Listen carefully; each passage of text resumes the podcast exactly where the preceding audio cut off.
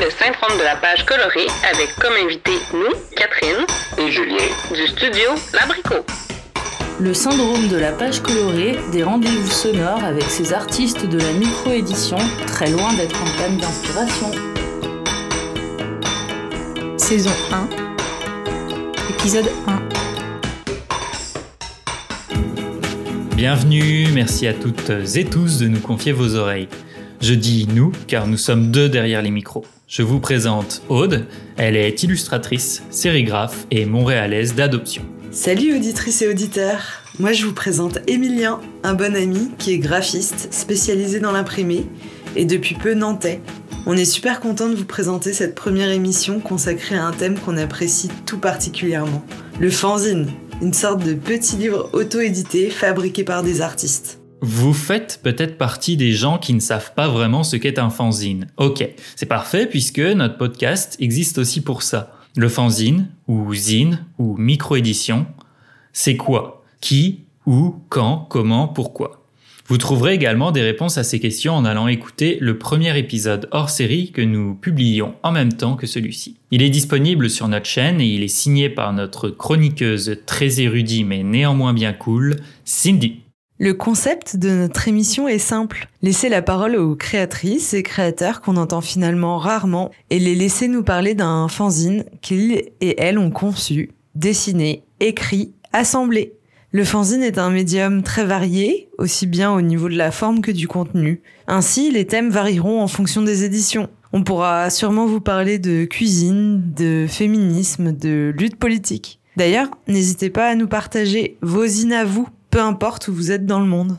Aude est au Québec. Je suis en Loire-Atlantique. Vous avez donc affaire à une émission sans frontières, qui se veut curieuse de tout ce qui se passe dans la francophonie, et qui souhaite trouver son public un peu partout sur la planète, avec tous les accents que ça implique. Accent français de France pure laine, comme accent québécois pur beurre. Donc euh, voilà, pour des raisons évidentes, on se passera de sous-titres. Pour ce premier épisode, on a choisi un thème qui nous a tous concernés de près ou de loin, le coronavirus. L'édition dont on va vous parler s'appelle Chacun chez soi. C'est une série de journaux à thématique, mais on a choisi d'aborder surtout le numéro 1. Le thème, c'était magasinage en ligne. Pour les Français, shopping en ligne. Et on ne va pas vous mentir. On connaissait déjà le travail de l'abricot et on a trouvé ça pertinent de parler d'un fanzine spécialement fait en ces temps difficiles on a tous dû rester à la maison, en plus du côté technique qui nous intéressait vachement. S'il y a un défi qu'on doit relever, c'est bien celui de jaser d'une production matérielle et définitivement visuelle dans une émission uniquement sonore. Alors, pourquoi pas essayer de vous aider à s'imaginer le fanzine? Pour construire cette image mentale, il faut d'abord visualiser l'unique couleur avec laquelle il est imprimé un bleu azur, un bleu propre, un bleu sanitaire. Oui, c'est presque à la référence Pantone près, le bleu des masques faciaux. Peut-on y voir une symbolique particulière? Mhm, Je ne sais pas. À l'intérieur, on a choisi pour vous quelques éléments qui ne nous ont pas laissé indifférents, et qui, en plus, résument très bien le sujet et le ton de l'édition. Page 4, il y a ce haïku de Marie-Ève Bouchard. Habillé en mou, deux yeux, un bras, un index, flatter la souris. Moi, ce que j'ai vraiment beaucoup aimé, c'est euh, cette image de Solène Vogel qui montre une femme en train de cliquer non pas sur une souris, mais sur des gens qui préparent des colis. Ça nous a fait un doux rappel des conditions de travail merdiques des salariés d'Amazon, par exemple.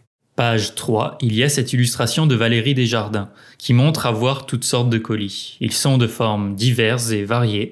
Certains sont plus soigneusement emballés que d'autres. On ne sait pas ce qu'ils peuvent bien renfermer. Et on a pris des photos de l'objet dont on vous parle. Vous pouvez retrouver ça sur nos sites respectifs. Le lien est dans la description.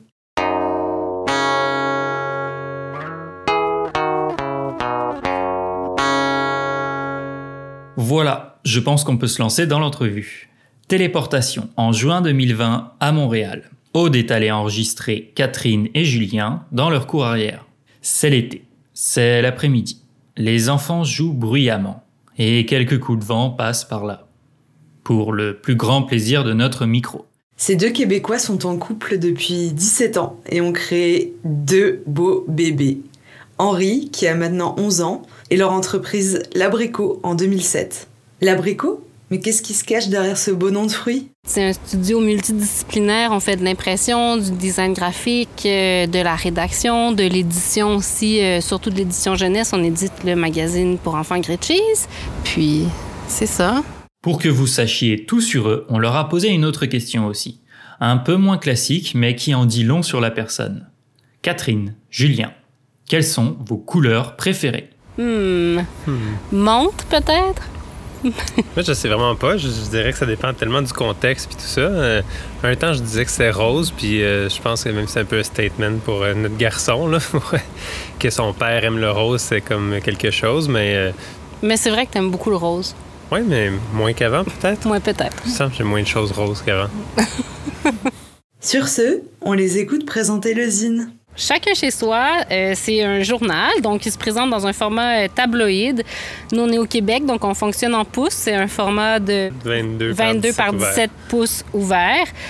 J'ai aucune idée de ce que ça donne en centimètres ou en format A quelque chose. Ça fait approximativement un format A3 quand le journal est fermé et A2 quand il est ouvert. Donc, c'est un format, euh, c'est ça, 22 pouces par 17 plié en deux. Le numéro 1, c'est le premier. euh, donc, c'est le plus petit numéro qu'on a fait et il a 6 pages. Puis, il est imprimé en une seule couleur, en bleu.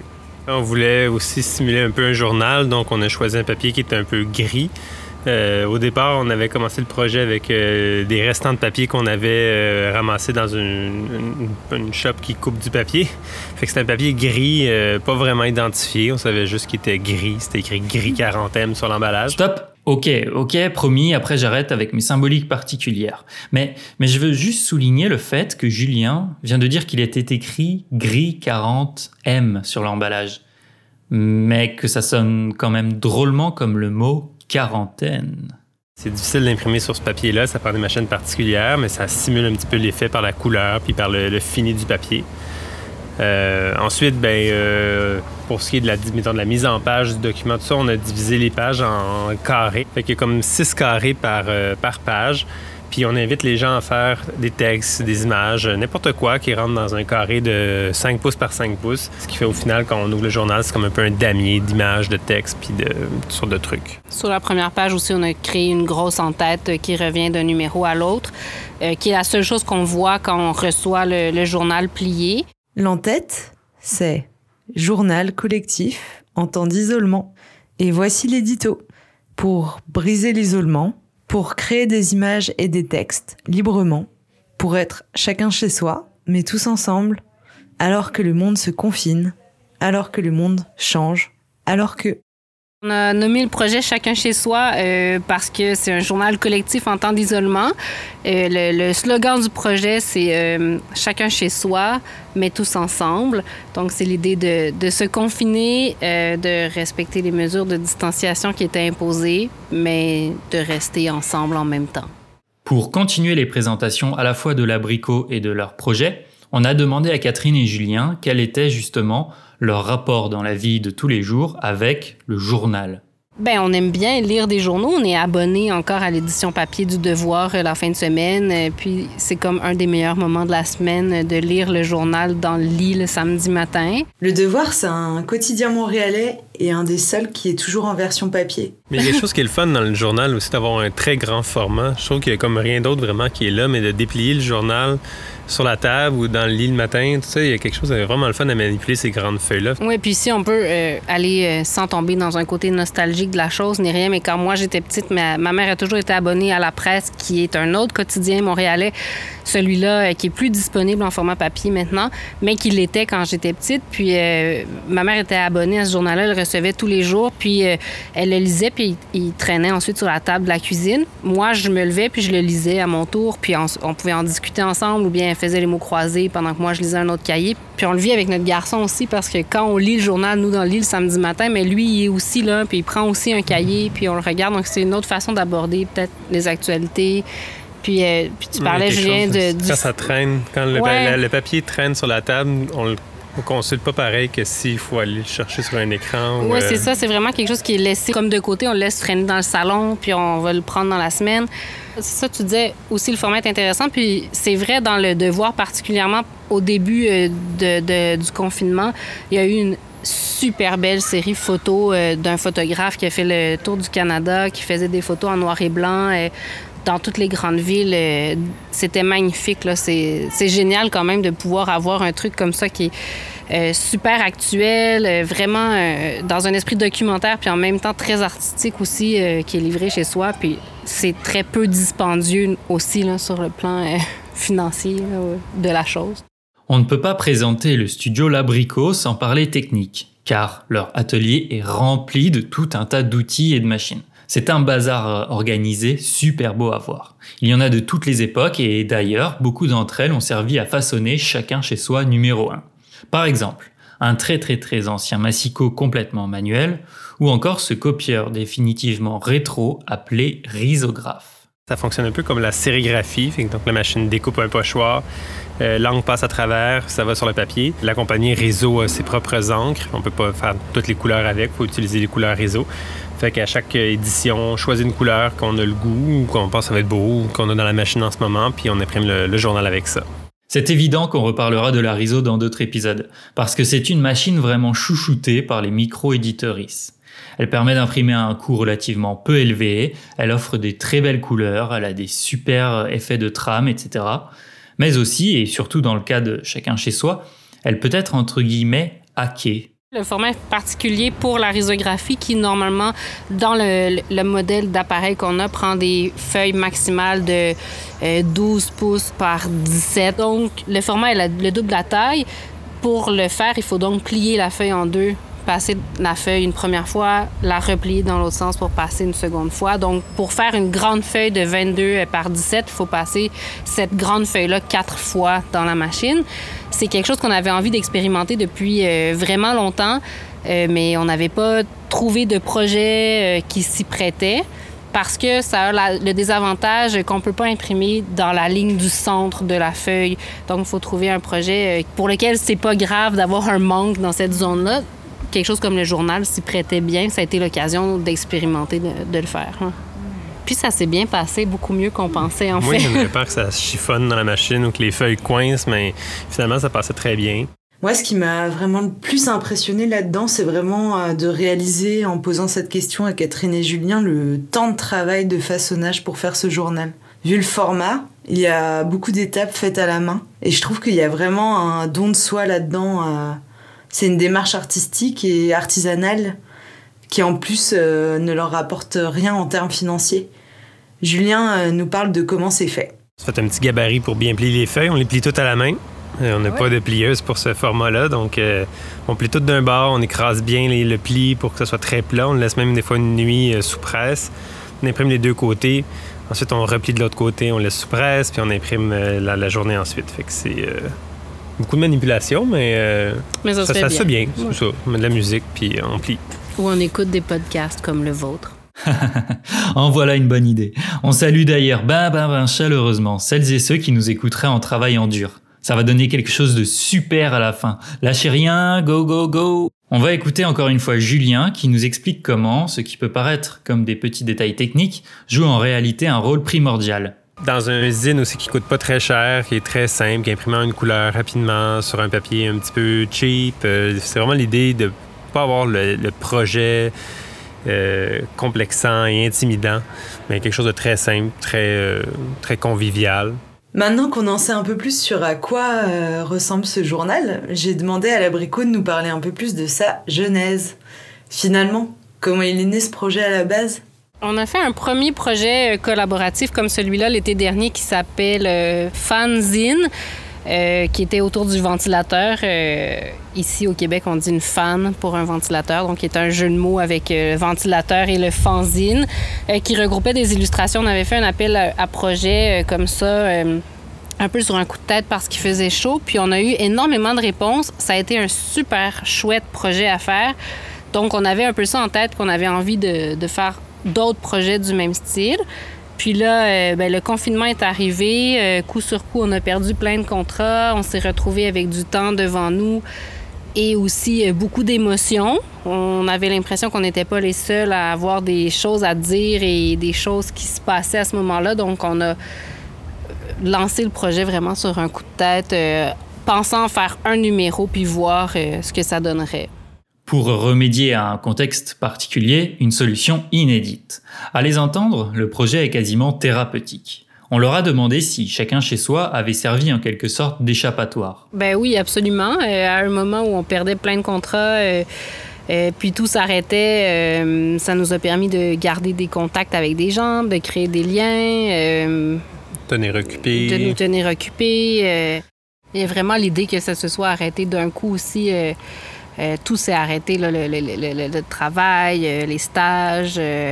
On avait une super stagiaire euh, qui a dit euh, arrêter du jour au lendemain. En fait, on s'est dit bye une journée, le lendemain, c'était terminé. Euh, donc, ouais, ça, c'était particulier. Moi, je suis dessinatrice et je passe beaucoup de temps seule devant mon bureau. Ça m'intriguait donc de demander à la bricole leur rapport à l'isolement.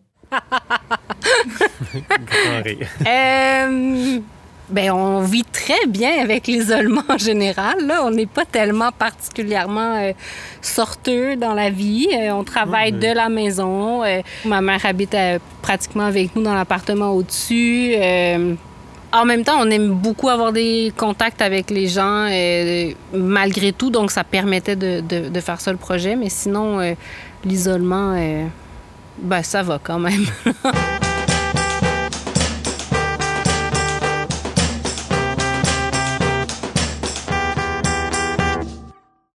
Great Cheese, c'est un autre projet phare de Catherine et Julien, qui fera probablement l'objet d'un épisode un autre jour.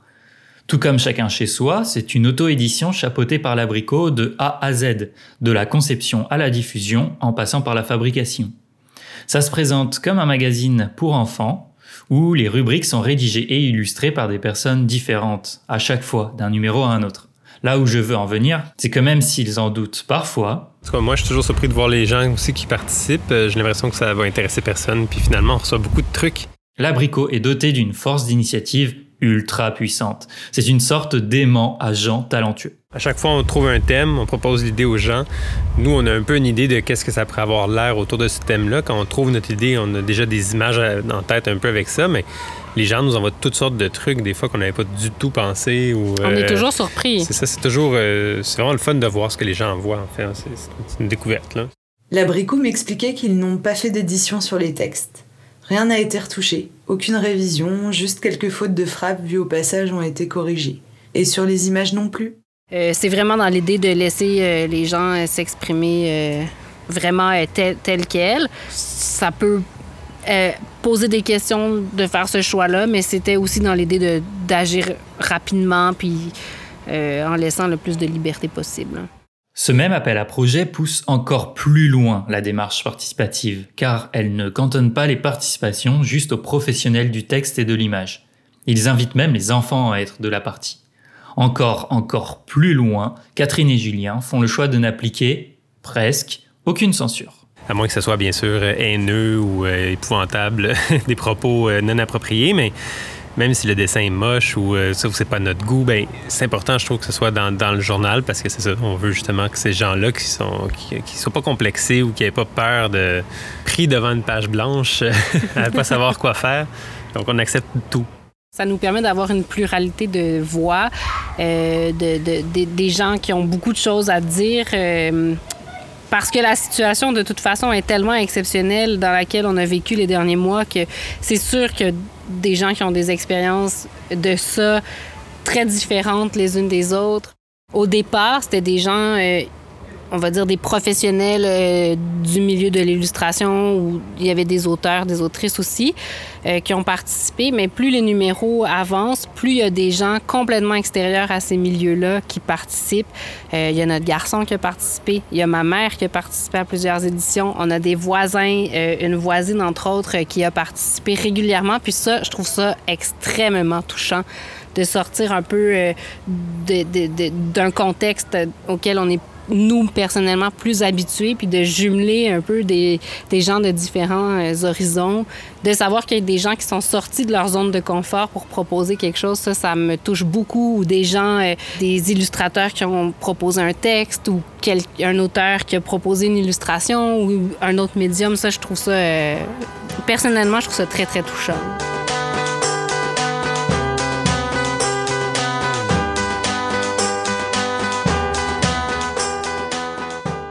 Et voilà, c'est la pause. À chaque milieu d'émission, on vous propose une rubrique de questions au public. Vous pouvez y répondre par message vocal via notre adresse courriel le syndrome de la page colorée at gmail.com. Chaque avis compte et c'est cela qui fait la force du milieu. La question d'aujourd'hui est quels sont vos remèdes contre le syndrome de la page blanche? Exceptionnellement, vu que c'est le tout premier épisode, on a un peu triché et on a cherché des réponses du côté de nos proches. Par contre, pour le prochain épisode, la question reste la même, mais on veut vous entendre, vous, public. Et on remercie chaudement nos premiers participants, Alexa, Laurence, Benoît, Henri, Méline et Odile. Pour moi, une des solutions est de se déconnecter en fait de ça, ou plutôt de se reconnecter à l'instant présent. Du coup, euh, ce que je fais, moi, c'est euh, bah, tout simplement euh, regarder dehors ce qui se passe, me laisser porter par les nuages, rêvasser, ou encore aller parler aux personnes en fait proches, concernées par le sujet ou, ou même pas concernées. Pour moi, c'est un peu plus comme un syndrome de pizza all dress. Faut que j'élague puis que je simplifie. Euh, souvent, je vais commencer avec une ligne tracée sur le papier sans trop savoir ce que je vais faire, puis de là, ça va simplifier les options un peu.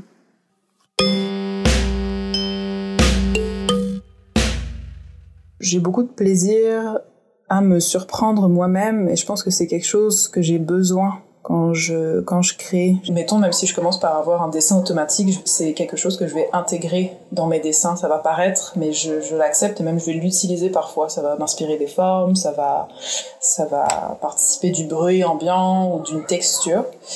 Et, euh, et par la suite, c'est en les regardant que je vais commencer à réfléchir dessus et à préciser les choses.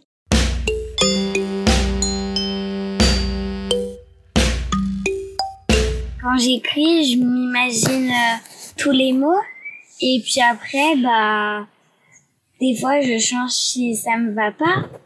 Et après, bah, quand j'imagine, bah, ça m'aide.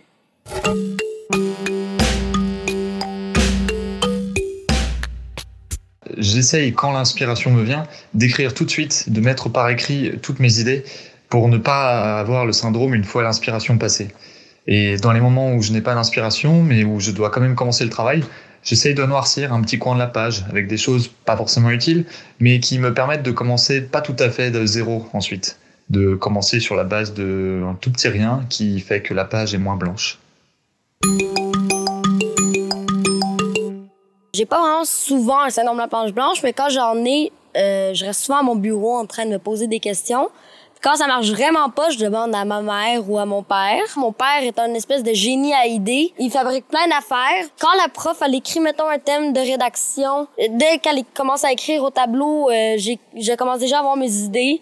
C'est sûr que ça aide aussi d'avoir une mère euh, qui fait des textes. Ça vient dans mes livres d'histoire aussi. Souvent, dans, je lisais que des fois, les, la pagaille était sacrifiée. Ça m'a donné une idée de film. Fait que c'est vraiment juste dans la nature, là.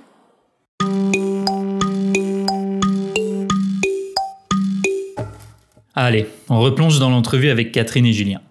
Évidemment, on a voulu savoir s'ils avaient à nous raconter quelques anecdotes croustillantes. On a eu une réponse par la poste. Cette personne a fait un projet de carte postale pendant le confinement. Je me souviens plus des paramètres. Il me semble que c'était une, illustration par, jour. un truc de son appartement, un morceau de son appartement qu'elle envoyait à quelqu'un chaque jour pendant le confinement. Dans le numéro 2, une participation de ma mère euh, qui est arrivée, euh, on habite ensemble, donc elle est arrivée chez, chez nous euh, avec son texte sur un bout de papier en disant qu'est-ce que vous en pensez, puis ben, on lui a joué un tour un peu, mais on a juste pris le bout de papier tel quel, puis on l'a scanné. je pense qu'elle s'attendait à devoir le, le, retranscrire, puis tout ça, mais ça fait sur une feuille lignée. premier jet. L'abricot a installé un rythme d'appel de participation pour le zine toutes les deux semaines. Ça leur laissait donc deux semaines pour produire le numéro précédent. C'est vraiment rapide. C'est pas toujours gagné qu'un zine paraisse régulièrement et pendant longtemps. C'est vraiment un défi de tenir le rythme. Donc, il y avait à peu près une sortie aux deux semaines. Au, début, c'était vraiment important parce que ça bougeait tellement vite. Euh, les, thèmes étaient directement euh, liés à ce qu'on voyait dans les médias. euh, des trucs qu'on entendait dans les médias puis qu'on proposait pour que les gens puissent les réinterpréter. Au début, tout le monde est vraiment bloqué chez, chez eux. Les magasins sont fermés, tout est fermé. On dirait que le projet fonctionne. Mais là, avec tout ce qui arrive là, ça réouvre un peu. On est ouvert, on n'est pas ouvert, on le sait pas. C'est même pour ça que le dernier thème, c'est faire le point. On en est où? C'est un peu comme ça qu'on a relancé et récupéré notre retard.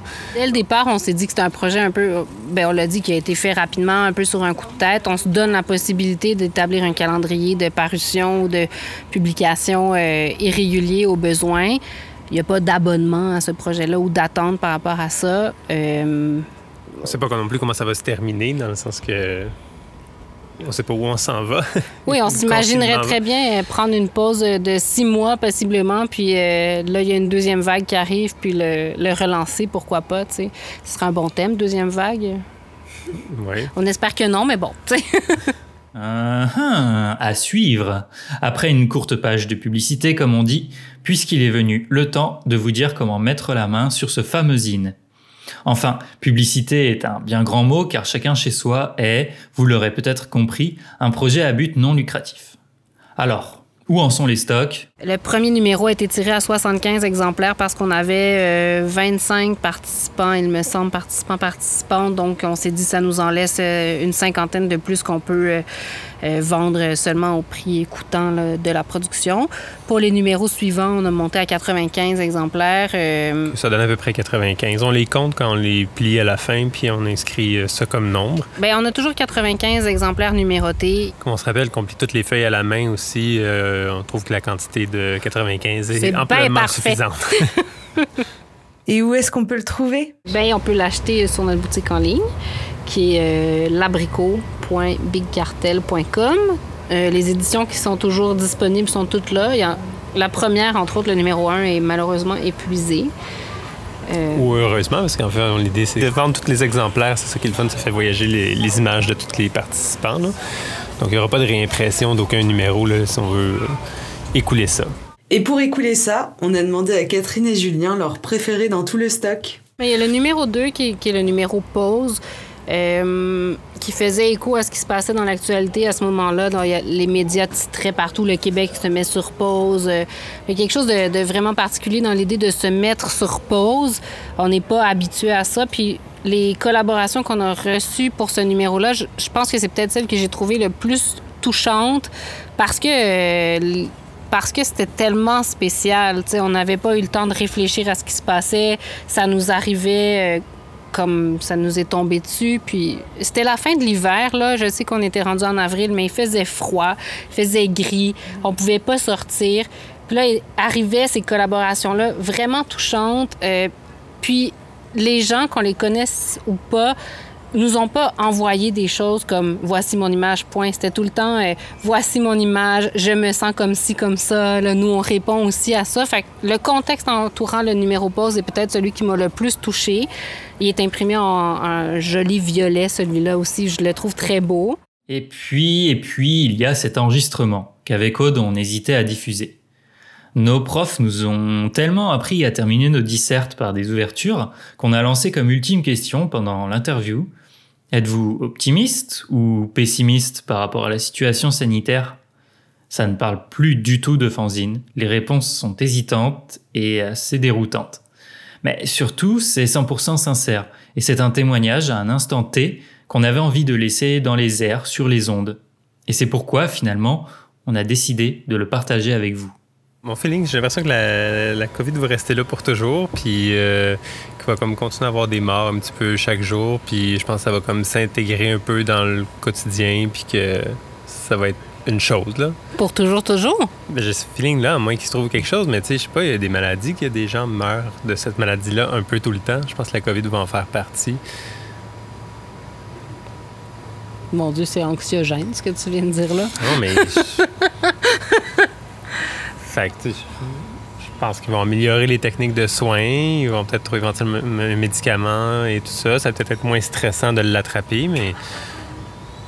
Puis il va peut-être avoir des habitudes qui vont rester, de mettre des masques ou des choses comme ça, mais je sais pas trop ce que ça va donner au final. Mm. ça, tu parles pas cette question-là, toi? mais je.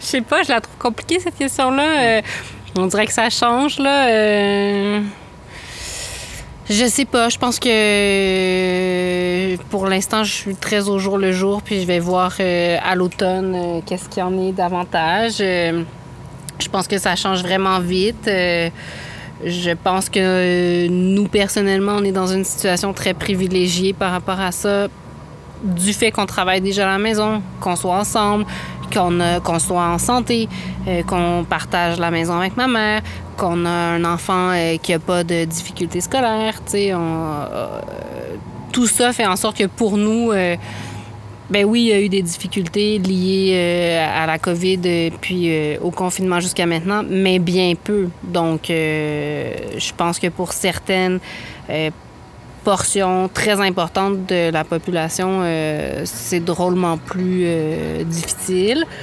Euh, quand je pense à ça, je trouve ça difficile d'être euh, optimiste aussi euh, par rapport à, tout ça. Donc, je sais pas, j'aurais tendance à citer ma mère en fin d'entrevue et dire il faut laisser autant le temps de faire son temps.